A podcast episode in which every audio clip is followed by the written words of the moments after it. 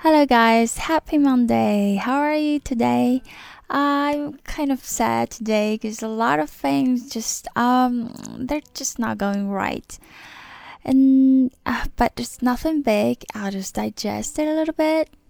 All right. So today we're going for the White Stripes. Absolutely one of my top 10 favorite bands. Do you still remember Jack White? Yes, of course, Jack White is a member of the White Stripes. Another one is Meg White. Um, she is Jack's sister. Although people are skeptical about their relation, but I just I think I'll just go for uh, brother and sister. Um, okay. All right, let's listen. If you think that a kiss is on the lips, come on, you got it all wrong, man. And if you think that our dance was all in the hips, oh well, then do the twist.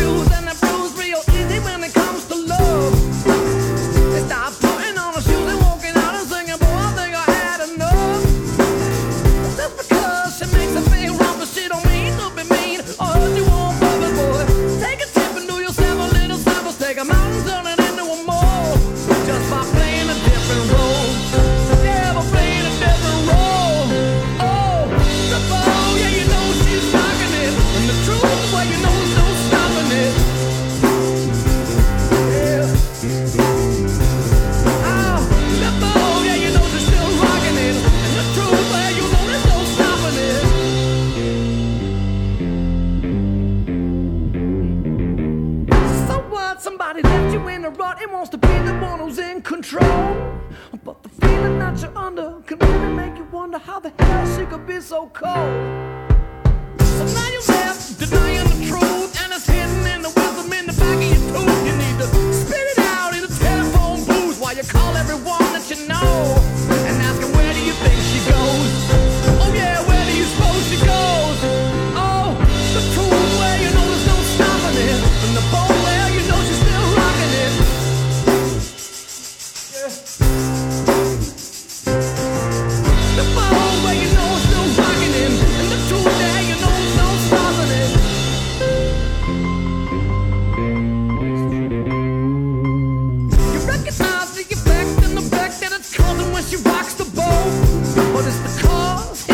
the cardinal laws, but the proper place to hang her cold.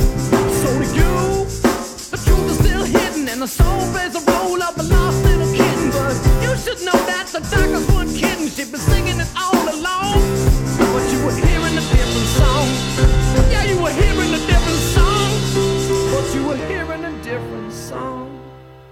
Well, I have to admit, I've probably listened to this song for like a hundred times, maybe even more than a hundred times. Um, just love it. All right, something about the White Stripes. Um, they have like six official albums and two Grammys. Generally, their music style is indie rock, grunge, but some of the songs uh, in their albums um, are quite different, um, like dream pop kind of style, and uh, of course pop style, and even jazz style. You know, just a mixture of everything. I think, and sometimes even hip hop. Although the band said goodbye to us like years ago, but we still have mm, some records to listen to.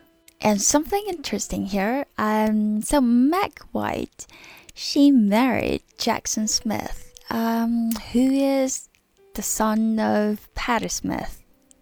She's another idol of me. I don't know if the marriage lasts, but I'm just very happy for them. Um, Meg is a drummer, Jackson is a guitarist. Guess what? I've only found out about this just now. Alright, guys, that's all for today. See you tomorrow. Bye bye.